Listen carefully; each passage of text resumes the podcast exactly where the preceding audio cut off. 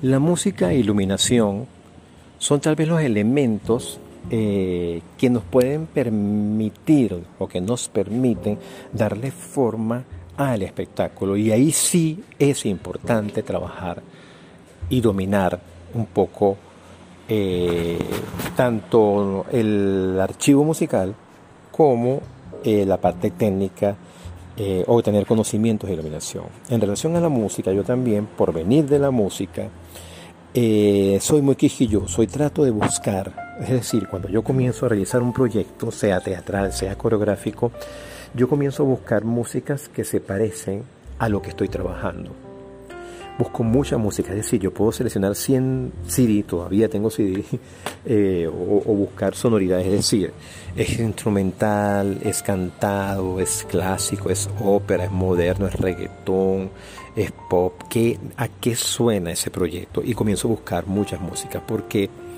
a veces uno se eclipsa y se, se enamora de una música, pero resulta que esa música ha sido ultra utilizada, súper utilizada y eh, no, digamos, uno cree que está eh, siendo novedoso y resulta que, que, ya eso se usó muchas veces. Entonces, bueno, tener siempre como distintas alternativas para usarla, para tener la música como una especie de música incidental, como se hace en el cine.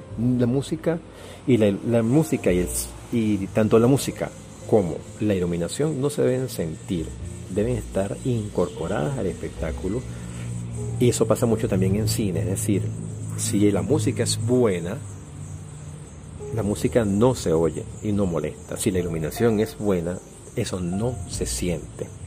Es parte de una composición. Entonces es muy importante tener ese archivo musical, tener conocimiento, buscar, indagar. Si es música, por supuesto, compuesta para el espectáculo, muchísimo mejor. Eso es una fortuna tenerlo, pero no siempre es así y dónde se requiere música y cómo uso esa música, lo uso en los silencios o si lo uso eh, de alguna manera apoyando el, el, texto en determinado momento sin que atente, al, por supuesto, al texto y al volumen del texto. Eso es muy importante. Pero si da mucha riqueza, crea tensión dramática, crea ambientación este, y crea hasta elegancia si se sabe utilizar. El asunto es que lo sepamos utilizar, en qué momento utilizarlo, para que eso no atente. Yo trabajo muchísimo con música, me gusta, pero la misma obra me va diciendo si requiere un sonido, si requiere una música en particular. Por ejemplo, en Gregory Canal de Fe comienza con el sonido del tren, de un tren, ta ta, ta ta, ta ta y luego comienza con una música, luego viene el texto y luego sale y desaparece. Es todo un trabajo que va, se va moviendo orgánicamente con el actor, con el video y con la música. Entonces, para mí ese elemento es fundamental y nos ayuda a enriquecer el, el espacio y la obra. Y a nivel de iluminación igual. Yo últimamente he estado realizando la iluminación de mis espectáculos. Técnicamente hay muchas cosas que no conozco pero este, he estado trabajando en todo lo que es el trabajo de iluminación. A veces uno se consigue salas repletas de equipos maravillosos eh, y a veces uno se consigue tres luces. Con todo se puede hacer un buen trabajo. Para mí lo importante es poder dimerizar esas luces, que esas luces puedan estar dimerizadas y yo pueda crear atmósferas. Y si están independientes, mejor. Porque a veces entran las luces juntas, entran los, pares juntos, o entran, eh, perdón, entran las calles juntas o entran los ambientes juntos. Entonces, claro, a veces eso me limita un poco. Últimamente se está utilizando mucho la tecnología LED.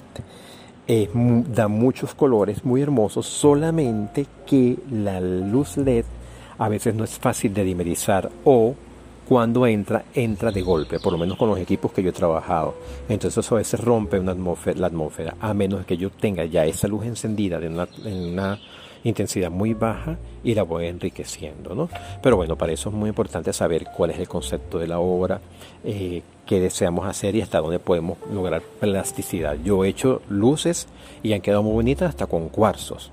Más me importa que puedan ser dimerizados eh, porque al ser dimerizados puedo crear atmósferas.